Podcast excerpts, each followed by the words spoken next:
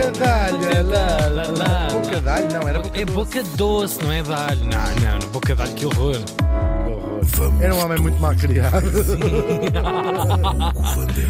Oh, bocadalho. Oh, boca de alho! Vai-te vai-te lavar. Os espanhóis são mais Vai requintados, dizem bocadilho. Bocadilho. Bocadilho? Tu com bocadilho? Sim, está ótimo. Vamos. Vamos, por favor. Que isto nos leva? Onde é que vamos? Neste dia, em 1970, em 1970, ah, morria em Lisboa. Em Lisboa! Deve ser uma coisa esperta, deve. Por acaso é um homem bem, bem fascinante. Aos 83 anos, Bem rijo. bem rijo.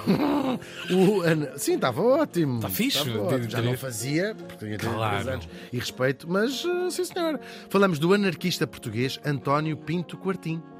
António nasceu em 1887 no Rio de Janeiro, de pai português e mãe brasileira e descendente de italianos, onde vem este apelido Quartim, uma respeitada família tanto em Portugal como, como no Brasil.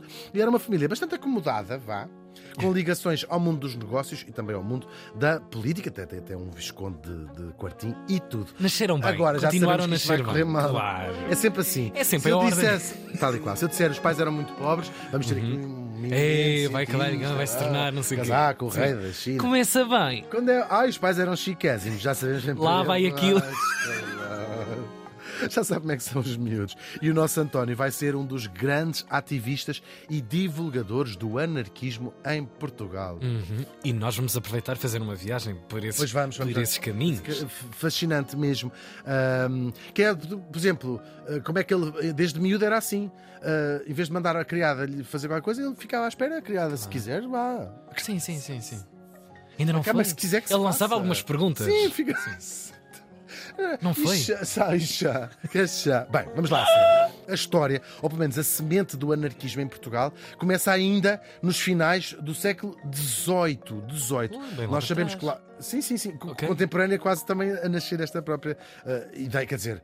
Com o anarquismo como nós o conhecemos Uhum. hoje, que é, no fundo, esta ideia de não haver uma, uma estrutura autoritária de, de- de governo. Nós sabemos, o então Reino de Portugal era uma monarquia absoluta, certo? O poder do Absolutamente. rei era ilimitado. Não era, quando dizemos aqui ilimitado, significa que não era sancionado por nenhuma outra instituição. Portanto, isso é que é uma monarquia absoluta. Não é o rei dizer pode, vai. É, não há nada que sancione o poder Claro. do rei. Nem uma Constituição, nem um Parlamento, todo- um Tribunal Constitucional, por exemplo. Não há- Tudo para baixo são fantores. Exatamente. Bem, Ah, um Tribunal o Constitucional rei- sem uma eu- Constituição também não era fácil. Exatamente. É um sítio, um lugar para dar emprego aos amigos. Servia só para isso. Exatamente. E até mesmo representa o, o- rei, representa a lei natural, não é? Portanto, a lei, eh, se quisermos, que rege o seu reino e também a lei divina. Essa é que é a o beneplácito da Igreja Católica Pois. que depositava no rei, até se acreditava que o rei era escolhido eh, por Deus. Por Deus. Era uma das bases da, da, da, da, da- da hereditariedade até dos reis. E claro. com selo de confiança da própria Da própria instituição. igreja, sim, Pois. exatamente. Agora, mesmo cá nesta pontinha da Europa, as pessoas não eram imunes às novas ideias que vinham de Hum. fora, claro. E vinham de onde? De Inglaterra, que já era uma monarquia parlamentar, não é? E onde também começavam a nascer os movimentos de contestação social. Nós aqui às vezes falamos da Revolução Industrial como um período de enorme prosperidade tecnológica, e é verdade que o foi, Uhum. claro. Vivemos nesse mundo que começa na Revolução Industrial, com maravilhas incríveis, mas também nasce ali uma classe de ricos, claro. Nasce Uhum. uma classe enorme de ricos, não é? E uma enorme concentração da riqueza nas pessoas. Vivemos nesse mundo, não, não estamos aqui a falar nada. Sim, sim, sim. Mas também uma nova miséria, uma nova pobreza, a pobreza urbana, a miséria urbana que nós sabemos desses bairros de operários, nasce também nesta, nesta altura. Uma nova classe de pobres, se quiserem, foi isso que, que criou também a Revolução eh, Industrial e, portanto, nasce também, esse, começa a aparecer ah, o descontentamento so- social com até as próprias novas regras de. Não quer dizer que a vida do campo não fosse dura. Quando as pessoas viviam só da agricultura.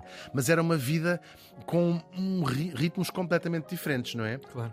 Porque as pessoas viviam, parece que mais naturalmente, no sentido de acompanhavam a natureza. Não trabalhas à noite, não é? E determinavam os trabalhas teus se tiver a próprios ritmos, claro, Portanto, tens claro. essa a vida. eh, Claro, podias passar fome se as coisas corressem mal, mas a vida acompanhava um ritmo normal, o sono acompanha a luz e o, o sol e a Sim. noite, tudo isso. E nós, com a Revolução Industrial, criamos um mundo fictício, fictício, onde se trabalha todo o ano, se descansa ali depois com a semana inglesa dois dias, Junta trabalha as pessoas as num determinado espaço, tal e qual. vivem é um por ali, diferente. trabalham por ali, gastam o seu dinheiro por ali. artificial, se quiseres. Claro. Estas cidades é um mundo eh, artificial e, portanto, com condições ah, más. É incrível essa visão. Não estou a dizer que os. que- que- Claro que os outros eram maravilhosos, claro. Mas era uma coisa ah, diferente. Eram, de facto, ah, condições ah, só diferentes, não, sem, sem valoração, mas cria-se aqui toda esta, esta ideia. E depois também de França, claro. A Revolução do final do século XVIII mandou o rei para o galheiro, como nós sabemos, até fundou uma república e todos estes ecos começavam a espalhar-se por toda a Europa, não é? A dizer assim, na Inglaterra os operários estão a fazer greves, na- em França mataram o rei e agora é uma república e eles têm um parlamento e eles é que decidem, uma assembleia no caso francês. E isso pulula entre o pensamento e entre as Claro. vontades da rua, não Começa é? a ver e aí começa a tentar abafar a coisa. Estamos a falar em Portugal. Uhum. A Gazeta de Lisboa, que era o principal jornal português da altura, foram proibidos de dar notícias sobre a Revolução Francesa. Hum, É já começava aí. Claro, já começava. Não. O governo de quem? Pina Manique, que nós já trouxemos aqui. Sim, sim. Esse, esse, esse tipo. Sim, pessoal, é o intendente, aquilo que chamam um intendente. Tal e qual, tal e qual.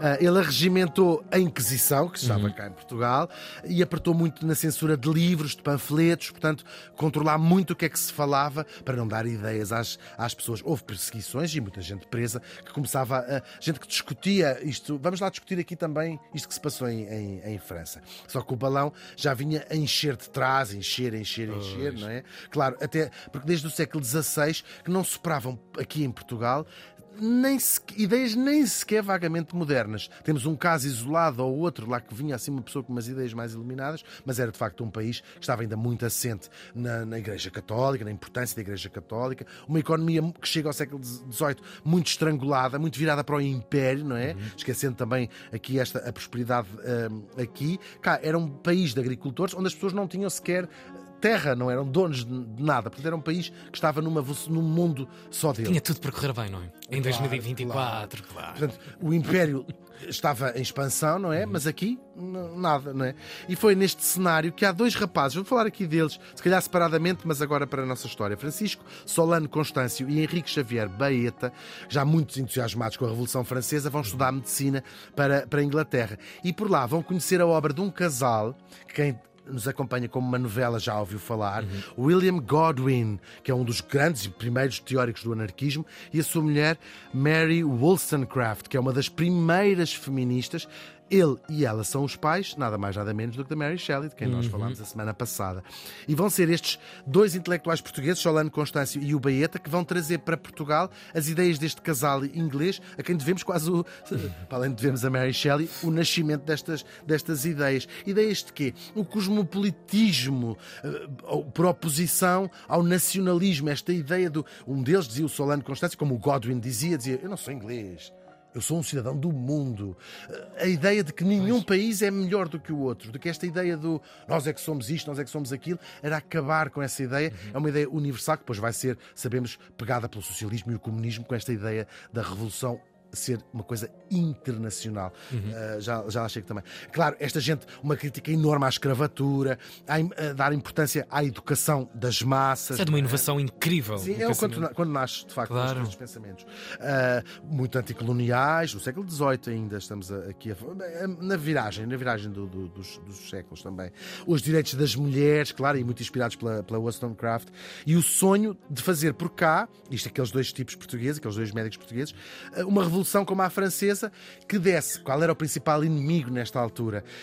A aristocracia. Eles viam-na Claro. como uma classe completamente decadente, ociosa, que não servia para rigorosamente nada, mas que ao mesmo tempo controlava em si não só toda a riqueza, como também todos os privilégios, os cargos públicos. Partiu o dinheiro, inclusive. é? Tudo, portanto, Claro, aquilo tudo. eles pensavam, isto não serve para nada. Também não viam propriamente mal. Quer dizer, haverá exceções, não é? E pronto, também sabem comer a uma mesa e não sei o quê, também não, Isto também conta. Claro, é verdade. Agora, no século XIX, entre as invasões, os franceses invadem Portugal, quem vem expulsar são os, os ingleses, Os esta gente vem cá. E isto deixa uma marca grande também. Uh, a família real, entanto, muda-se para, para o Brasil. Agora, aquilo a que nós podemos chamar verdadeiramente anarquismo é um fenómeno, sobretudo já dos finais do século XIX. Isto é a semente, 100 anos depois começa a aparecer em várias vertentes. Vertentes do quê? De outras ideologias que vão nascendo. Portanto, há o anarcocomunismo, o estes dois grandes movimentos de, de contestação social, se quisermos. Um, agora, a primeira pessoa a declarar-se publicamente anarquista em Portugal foi o médico e escritor Eduardo Maia, ainda nos anos de 1870. Vivíamos em monarquia, ainda a monarquia ainda ia durar mais quatro décadas. Inspirado por quê? Pela primeira internacional, aquilo que nós falámos há pouco, que- part- do Partido Comunista, né, de onde saem estas coisas todas. Era o quê? Era uma organização de operários e é a primeira a ultrapassar as fronteiras de vários países, não é? Juntando ainda, a primeira internacional, junta uma data de correntes, socialistas, isto e aquilo. Bem, é um, é um sem número. Tu olhas para aquilo, tu tentas ler, ler e perceber, e, e aquilo precisas É de anos para teia, perceber. não é? porque Assim. era- havia tantas fações, tantas fações diferentes. Hoje nós ouvimos falar daquelas que triunfaram, não é? sobretudo o comunismo, que vai acabar por, Claro. n- no início já do século XX, derrubar a monarquia absoluta na, na, na Rússia e eles próprios, o, o comunismo, com uma ideia internacional, não é? A, a internacional de que era a revolução não é preciso ser feita não é aqui na Rússia, é espalhar isto pelo mundo inteiro numa grande onda gigante de, de, de operários, aquela história, operários de todo o mundo, juntai-vos e essas coisas todas. E essa revolução na Carola, não é? Que não convida para essa parte. Só para o beber nessa, bem. nessa ideia. Acho bem, mas alguém que vá lá tratar.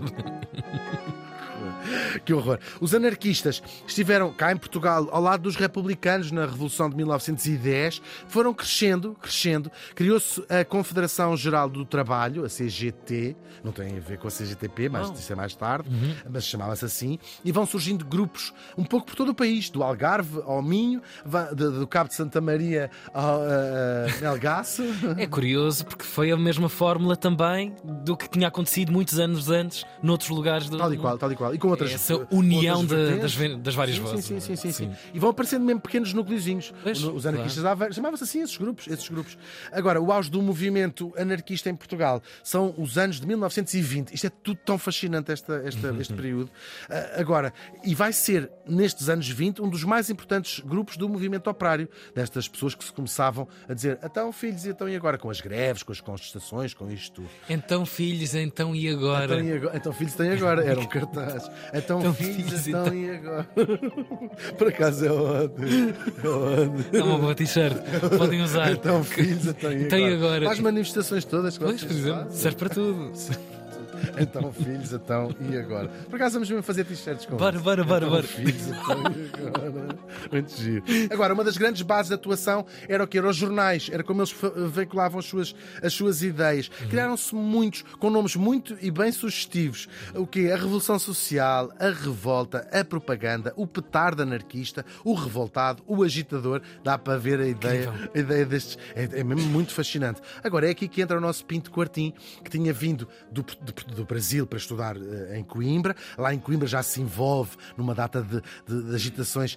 Que estamos na Primeira República, vamos ter que uhum. passar, porque senão ficámos aqui horas a falar Até deste porque ela própria está cheia de mil e um pedaços. tenho imensa é? pena, adorava ficarmos três horas só a falar deste período que é tão, tão, tão fascinante. Agora, foi aqui que ele, apesar da sua origem completamente burguesa, Uhum. se vai entrar para os meios da esquerda mais radical, da esquerda mais operária, se quiseres. Radicais mesmo, gente queria destruir tudo para reconstruir Claro. o mundo. Ah, que é uma ideia que a gente se calhar hoje no mundo acomodado que herdámos destas pessoas, Uhum.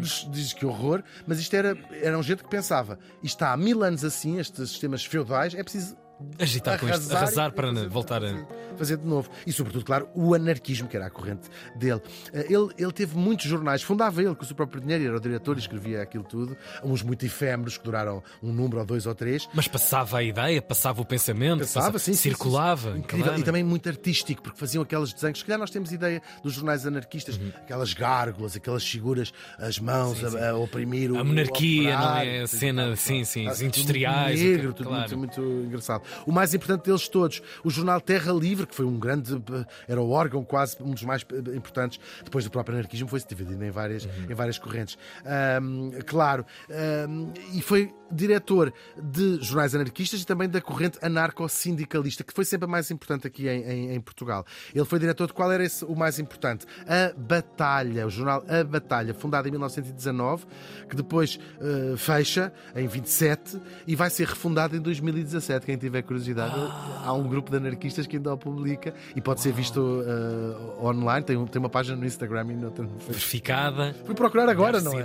Uau! Não, tenho, não tenho nada a ver com esta organização, Olha, mas é fascinante e a estética tempos, é a mesma. É? A estética continua, claro. continua a mesma. E por lá vão passar os grandes nomes do anarquismo em Portugal. Gente muito perseguida, claro, eles eram presos, alguns morreram, muitos mandados. Uhum. Ah, são, são anarquistas que vão inaugurar, entre aspas, o Tarrafal, o campo de concentração do Tarrafal, nesta, nesta altura. Os primeiros a ir... residentes de, sim, desse sim, lugar é verdade, tenebroso é da nossa história. Agora, a propósito de uma bomba que rebentou em 1913, durante as comemorações do 10 de junho, 1913, ele vai ser expulso de Portugal. Falas de uma bomba efetiva, uma não bomba, é? assim, tchá, nas comemorações. Estava a passar uma parada do coisa. Tinha um fascínio para a bomba, já percebi. Que... Pois tem, pois tem. Tem, tem aqui tem, uma queda tem, química. Vai entrar outra bomba, portanto, aqui na, na, pois, na história. Pois. O Pinto Quartim foi expulso de Portugal, ele era brasileiro, nunca se tinha naturalizado português, portanto era estrangeiro, não é? E no Brasil vai continuar a escrever para jornais anarquistas, portanto, ele foi super importante no movimento anarquista em Portugal e também no, no Brasil. Ele volta a Portugal, já casado com Diolinda Lopes Vieira, também já falámos aqui dela, uma feminista e que fundou escolas anarquistas em, em, em Lisboa. Lembras-te disso? Assim é que se faz a coisa. Era Começar dos mais novos logo. Sim, sim, tiveram uma, uma, chamada Escola Moderna, é um modelo da Escola Moderna Uau. que vem importado de Espanha. Falámos a propósito do tipo que fundou Ferrer, penso que é Francisco Ferrer, não sei se é o primeiro nome dele, é Francisco passou-me. Mas ela vai fundar cá esse modelo da escola moderna em Portugal, este casal, uhum. uh, claro. 1926 há a ditadura e depois o Estado Novo, o anarquismo vai sendo cada vez mais reprimido, reprimido, e em 1938 o canto do cisne do anarquista, quando um grupo de anarquistas quase mata o Salazar com uma bomba. Também trouxemos aqui essa, essa história uh, do Salazar e à missa à casa de um amigo e tal. Uh, foram pesos muito anarquistas, foram envolvidos neste, neste atentado e foram mandados todos para o degredo em África, muitos deles para o Tarrafal como eu disse. O que teria sido da nossa história, meus amigos? Se matado só. Já viram? Agora, o anarquismo, acabaram com o anarquismo ali, eles foram uhum. presos, tanta claro. gente, a coisa foi esmorecendo, foram debandando, e é aqui, precisamente e por causa disto, que o PC, o Partido Comunista, vai ganhar o seu lugar à frente da resistência ao, ao Estado Novo quando desaparece o anarquismo. Eles uhum. gostavam uns dos outros.